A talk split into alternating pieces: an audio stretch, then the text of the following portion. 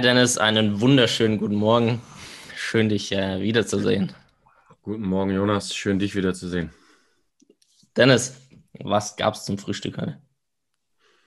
Heute tatsächlich ganz vorbildlich Steak. Ja? Steak, Mit Beilage? Ja, ohne Beilage. Okay. Salz. Obendrauf. Salz. Direkt eine Empfehlung: Melden Sea Salt.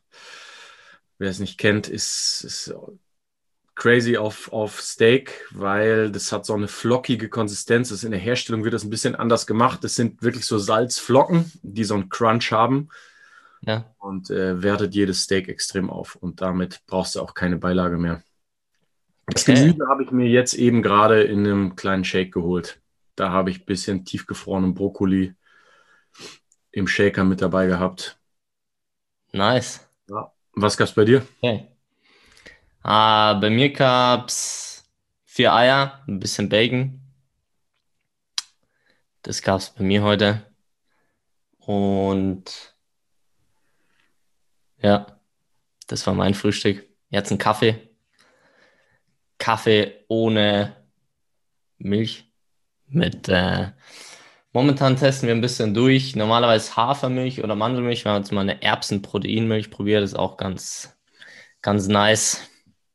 Ja, Wir haben immer Reiskokos. ah, ja. Ich mag Bisschen, das hat ein bisschen diese Süße. Das ist Ja. eben geil. Das ist Ja. ein bisschen süß im Kaffee, das ist gut. Ich trinke gerne bei dir einen Kaffee. Ja, gleichfalls. Gleichfalls. Ja. Dennis. ja, gutes Frühstück. Perfekt. Ja, deswegen haben wir auf jeden Fall den Drive für den heutigen Podcast. Und ähm, genau, das heutige Thema, was wir uns rausnehmen, worüber wir heute sprechen, ist so ein bisschen unser Assessment, ein Teil von unserem Assessment. Und da ist mir auch ganz wichtig, gleich direkt zu sagen, dass es, ähm, wieso ein Assessment auch meiner Meinung nach zwingend notwendig ist, weil du einfach die Individualität des Menschen einfach auch äh, messen musst. Und da fängt es erstmal ganz am Anfang an. Das ist jetzt gar nicht mal so ein spezifisches Assessment, sondern wer sitzt vor mir? Ist es ein Mann? Ist es eine Frau? Ähm, wie alt ist derjenige oder diejenige? Äh, wie lang trainiert diejenige schon? Also wie alt, also wie ist das Trainingsalter von derjenigen? Hat sie Erfahrung? Was ist, was ist der Sport? In welchem Sport ähm, trainiert sie oder in welchem Sport übt sie aus? Und äh, ganz klar auch, welche Ziele hat diejenige dann oder derjenige auch ähm, mit dem Sport und, und mit dem Training natürlich ganz klar. Und da ist mal so das Erste, was man auch sehr gut, finde ich, im Gespräch herausfinden kann, ah, okay, wie ist so der Typ von dem Gegenüber, so wie ist die drauf, die Vertrauen in das Training, muss man die da ranführen. Und das ist mal so wirklich im Gespräch, so das erste Assessment, sage ich mal, äh, wo du rausfinden kannst, okay, wer ist überhaupt vor dir? Und äh, darauf basierend ändert sich natürlich schon einiges. Also schon alleine äh, Thema Mann und Frau musst du unterscheiden, wie das Training ausfällt. Und ähm, das wird natürlich noch spezifischer. Und genau, aber das ist mal so das Erste. Das machen wir beide so. Und was ist eigentlich so, kannst du gerne mal erklären, was so der erste Test, den wir auch gerne machen und was, äh, was auch interessant ist, weil du sehr viel aus einem ein, einzelnen Test rauslesen kannst. Ja, ähm, also nachdem, ich bin da voll bei dir, erstmal erstmal äh, im Dialog oder überhaupt versuchen zu verstehen, wer da vor einem sitzt, was war da für ein Lifestyle, für ein Stresslevel, für, ähm, für einen Charakter, äh, für, Motivation und so, so grundsätzliche Sachen, die man vielleicht auch gar nicht mal messen muss, sondern vielleicht auch so ein bisschen erfühlen muss oder ne, ein Mhm. Gefühl dafür entwickeln kann. Und das erste standardisierte, was, wo du drauf jetzt anspielst, ist, was wir ja machen, im, auch im Online-Assessment, ist ja die Überkopf-Kniebeuge. Und das funktioniert so, der, der zu Testende, der Athlet, ähm, hat einen Stab, einen Besenstiel oder so einen Stick aus, der, aus dem Kraftraum über Kopf, hält es etwas weiter als schulterbreit über Kopf und ähm, macht eine Kniebeuge in die tiefste Position, die er erreichen kann. Und hält den, den Besenstiel oder den Stab ähm, dabei, so wie es ihm möglich ist, äh, über Kopf. Äh, wenn er jetzt einen schwachen oberen Rücken oder strukturell eine Dysbalance ähm, zwischen oberen Rücken und Pectoralis, also Brust, Brustmuskulatur oder vordere Schulter hat, dann fällt der Stab auch nach vorne. Aber die Idee ist, seine Intention muss es sein, diesen Stab möglichst über Kopf zu halten und mit möglichst aufrechten Oberkörper in die tiefste Kniebeuge zu gehen, die er machen kann. Und ähm, wir machen das ja bei jetzt bei Highflyers über das Online-Assessment auch so, dass wir den Athleten das dann sechsmal machen lassen. Also zweimal schauen wir uns die Achse an, wenn er direkt in die Kamera guckt quasi. Und so würden wir das ja auch in einem Live-Assessment dann auch machen. Wir gucken erst von vorne ähm, die Kniebeuge an. Da kann man dann ganz gut sehen, was machen die, die Knie. Bleiben die in der Beinachse oder brechen die nach innen ein? Ähm, dann schauen wir uns das an, wenn der Athlet sich quasi eine Vierteldrehung macht und dann dieselbe Bewegung nochmal, so tief es geht, kontrolliert runter squatten, den Stab über Kopf halten. Und dann schauen wir uns in der Achse an, was macht der untere und der obere Rücken. Das kann man von der Seite am besten sehen. Das heißt, rundet der untere Rücken übermäßig ein oder kippt der Stab übermäßig nach vorne. Ähm, und dann schauen wir uns das Ganze nochmal von der Rückseite an wo man dann wieder als, als Coach ein bisschen andere Sachen sieht. Selbe Bewegungsaufgabe, Stab über Kopf, etwas breiter als Schulterbreit, breit, komplett runter squatten. Und was man da ganz gut sehen kann, ist, ähm, ob die Hüfte shiftet. Das heißt, da beobachten wir dann als Coach im Prinzip, wir sehen die Wade und man muss sich das so vorstellen, wenn im Prinzip das Gesäß runtergeht und dann optisch die Waden bedeckt, dann kann man ganz gut sehen, ob jetzt über Video oder live, ob von der rechten oder von der linken Wade in der Rückansicht des Athleten noch mehr zu sehen ist. Und so kann man da ganz gut ähm, beurteilen, gibt es Disbalancen von rechter zu linker Hüfte, wie sind die Adduktoren aufgestellt. Hm, und äh, also ob, ob ein Hip-Shift, äh, Hüft-Shift von links nach rechts da ist. Genau. Und über die drei Achsen kann man dann halt ganz gut zusammenfassend sehen, ähm, welch, was für eine muskuläre Balance oder was für Schwächen ähm, der Athlet auf muskulärer Ebene hat. Und das ist ja diese, das ist so eine unserer der Dinge, die wir am Anfang tun. Wir suchen im Prinzip nach diesem weakest link, ausgehend im Prinzip von der, von der Philosophie, eine, eine Kette ist immer nur so stark wie das schwächste Glied.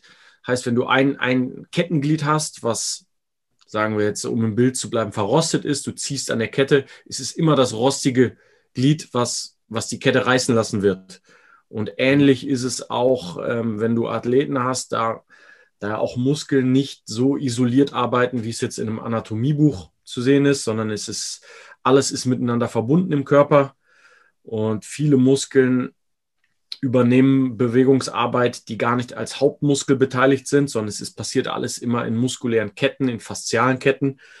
Und wenn da ein Muskel den Job nicht so macht, wie er sollte, dann ist die Wahrscheinlichkeit relativ hoch, dass entweder genau dieser Muskel dann im schlimmsten Fall sich verletzt mhm. oder dass andere Muskeln den Job des zu schwachen Muskels übernehmen müssen und dadurch dann ähm,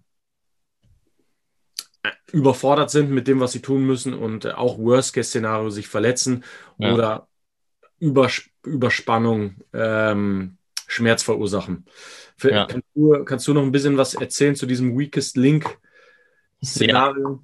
Ja. ja. also das ist ja ist auch ein, äh, eine ganz ähm, gute Brücke, dieser Weakest Link zu dieser Individualität, weil es einfach darum geht, eben individuell das rauszufinden, okay, was ist der, das schwächste Glied jetzt bei demjenigen oder bei derjenigen. Das heißt, du kannst nicht dieses eine Trainingsprogramm, diese eine Ernährungsform dem oder derjenigen geben, sondern du musst es immer individuell rausfinden, weil jeder äh, ein anderes schwaches Glied hat. Deswegen ist es auch so wichtig. Und genau das, wie das mit dem Weakest Link auch, ähm, das ist auch sehr interessant. Das heißt, wenn du diesen Weakest Link herausfindest. Ähm, Beispiel Oberrücken zu schwach, Schulter zu schwach, wie auch immer. Ähm, das heißt, wenn das zu schwach ist und mein Bankdrücken nicht nach oben geht, was äh, auch für die Oberkörperkraft sehr wichtig von Athleten ist, ähm, kann ich eine Zeit lang kein Bankdrücken machen und mich auf den oberen Rücken, auf das schwächste Glied fokussieren und kann nach einer längeren Zeit wieder Bankdrücken und theoretisch stärker werden im Bankdrücken, obwohl ich es lange nicht trainiert habe. Und das ist eben genau dieser Sinn, auch das schwächste Glied zu finden. Und ähm, ganz wichtig auch natürlich immer retesten. Das heißt, du siehst natürlich dann über Kopfkniebeuge, machst du einmal, nach einem Monat, nach drei Monaten nochmal siehst, okay, wie ist der Fortschritt? Das heißt, das ist natürlich auch, auch ganz wichtig, um wie verbessert sich das, das schwächste Glied in der Kette. Und das ist natürlich nicht nur im, im, im Training, das heißt muskulär, sondern natürlich auch im, im Lebensstil. Und da ist mit so mit das beste Tool die Hautfaltenmessung, mit der wir auch arbeiten. Das heißt, wir messen 13 Hautfalten am Körper. Das gibt Rückschluss natürlich über Muskelmasse, Körperfettgehalt und über viele, viele andere Dinge. Das heißt, über den Hormonaushalt, wie ist so der Lebensstil? Das heißt, der wird ja auch ein bisschen durch den Hormonaushalt bestimmt, beziehungsweise ähm, jede Phase vom Tag zum Beispiel hängt mit einem Hormon zusammen, wie du aufstehst, wie wach du bist, wie dein Schlaf ist, wie dein Tiefschlaf ist. Und dementsprechend verteilt sich auch das Körperfett am Körper. Und dementsprechend finden wir das heraus und können dann dementsprechend die Empfehlungen geben. Und das ist halt auch sehr wichtig. Das heißt, Praxisbeispiel wäre ein, wir haben einen äh, einen Torwart dazu bekommen in unserer Akademie, der ähm, einige Ligen nach oben gewechselt ist und Schlaf war Katastrophe, war super schlecht. Und wir haben ein paar Anpassungen gemacht. Das heißt, Ernährung ein bisschen umgestellt, ähm, ein, zwei Supplements dazugegeben und der Tiefschlaf hat sich halt einfach mal verdreifacht. Und das ist halt. Eine, gemessen. Ähm, der hat es mit einer Apple Watch gemessen. Das heißt, er hatte da genau die Daten und seit meistens nicht mehr ein halbes Jahr oder so lang nicht mehr so tief geschlafen. Was hast du für ein Supplement gegeben bei ihm? Ähm, ich habe ihm tatsächlich Inositol und Magnesium gegeben. Ähm, da wir die Kohlenhydrate auch ein bisschen runtergefahren haben, außer am Abend, ähm, finde ich Inositol immer ganz gut. Und da das Magnesium war also ein, also es war eine relativ einfache Sache, sage ich mal. Also der Athlet hat es natürlich auch gut umgesetzt, aber das äh, war natürlich auch krass, das so spürbar zu sehen oder dass es er so spürt. Und da kannst du dir natürlich vorstellen, was das für eine Lebensqualität ist, wenn du plötzlich viel tiefer schläfst und natürlich viel leistungsfähiger bist über den Tag. Was hat sein Körperfett in der Zeit gemacht? Weißt du das auswendig gerade? Ähm, nee, wir messen erst in einem Monat wieder. Der wohnt ein bisschen weiter weg. Das heißt, wir machen das äh, momentan viel so über die Kommunikation und ähm, dann kommt er zum Training und dann wird gemessen. Aber das werden alle höchstwahrscheinlich mitbekommen. Cool, was hast du für ein Praxisbeispiel? Du sagst von der Hautfaltenmessung bei dir was, weil du gesagt hast, natürlich verändert sich natürlich auch das Körperfett. Das heißt, die Hautfalten was wäre da für dir, von dir so ein Beispiel, wo du das gesehen hast? Ah, was mir, was mir einmal extrem aufgefallen ist, ich könnte es jetzt sogar, ich kann es hier mal parallel aufmachen. Ich sage jetzt den Namen nicht, der spielt, der spielt etwas höher. Aber warte, ich suche es mal kurz raus. Und zwar, das hatte mich damals ziemlich geflasht. Und zwar war dieser Spieler verletzt. Ich muss es kurz raussuchen, die Hautfaltenmessung. Ähm, ja, war in überhaupt keinem guten Zustand, also war länger verletzt und hatte auch ähm, Probleme im unteren Rücken, was immer relativ schwierig zu analysieren ist, weil es so ein unspezifisches äh, Ding ist. Unterrücken kann im Prinzip alles sein. Ja. Und wenn ich mal das raussuche, war er vor der Verletzung auf einem Körperfettanteil von 10,7. Dann war er, während er verletzt war, zwei Monate hintereinander auf 16,9, dann auf 18,4. Die Bauchfalte, also vielleicht um nochmal ganz kurz einen Überblick zu geben, wir messen halt 13 Hautfalten mit einem Kaliper, jeweils die Millimeterdicke. Und Bauchfalte steht bei dieser Hautfaltenmessung für ähm, das Cortisol, was ein Hormon ist, was die Energie reguliert. Und ähm, je schlechter die Bauchfalte, desto potenziell schlechter das Energiemanagement. Das heißt, wahrscheinlich regeneriert er suboptimal und dementsprechend ist, wenn er leistungsbereit sein soll, auch sein Leistungsoutput suboptimal. Also im Prinzip ähm, das Gleichgewicht von Regeneration und Leistung ist gestört. Und die Bauchfalte ist, bevor er verletzt war, war die auf 10,2 Millimeter, ist dann hoch auf 16,7, dann auf 22 und dann ist sie innerhalb von mh, hm, drei Monaten von 22 auf 8,4 gefallen. Uff. Ja, Crazy. Das war wahrscheinlich das Verrückteste, was ich, äh, was ich erlebt habe äh, mit Hautfaltenmessung und wo ich, wo ich gesehen habe, dass da wirklich Dinge eine Rolle spielen in Richtung Regeneration und Ernährung. Und der hat dann angefangen auch mit einem Nutritionist, das war in dem Fall gar nicht mit mir, aber einfach seine Ernährung ähm, in den Griff zu kriegen. Ja. Und ähm, ich habe halt einfach gesehen, wie das Körperfett und speziell wirklich da die Hautfalte am Bauch reagiert hat.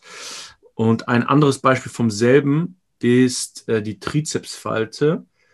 Und zwar ist die in derselben Zeit war die zu seinem schlechtesten Zeitpunkt auf 25 Millimeter. Boah.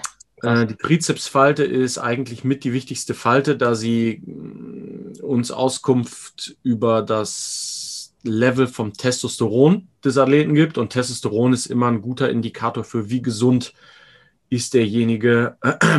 Es hängt ab vom Schlafverhalten, vom Essverhalten, vom Trainingsverhalten und so weiter du kannst eigentlich die Testosteronfalte am Trizeps zu jeder anderen Falte in Beziehung setzen und hast immer eine gute Information über den Athleten. Deswegen ist uns die Trizepsfalte so wichtig. Optimalerweise ist die irgendwo bei drei, vier, fünf Millimetern bei Männern. Ja. Und bei ihm war sie zu diesem Zeitpunkt auf 25, wo auf jeden Fall schon die, der Gedanke nahe liegt. Und dieser Athlet ist jetzt nicht mehr 14, 15, wo sowas eventuell schon nochmal sein kann.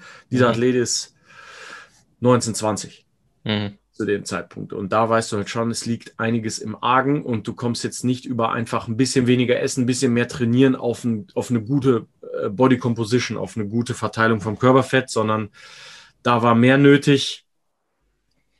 Und ähm, das hat er dann auch geschafft und ist von 25 innerhalb von sechs Monaten auf 13,2 Millimeter. Also ähm, das Beispiel ist mir jetzt konkret eingefallen, wo ich gesehen habe, welche Ausmaße das Ganze nehmen kann. Ja.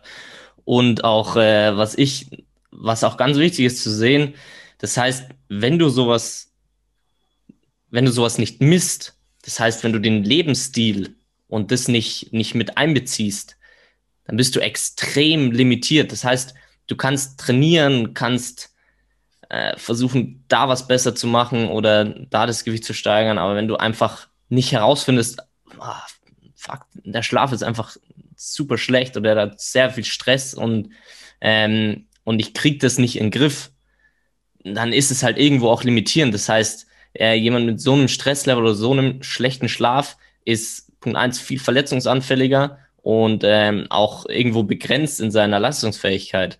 Also das, ja, ganz genau. Ich meine, das, das Beispiel ist deswegen so perfekt, weil du hast gesehen, du kannst nicht sagen, warum war es sein unterer Rücken.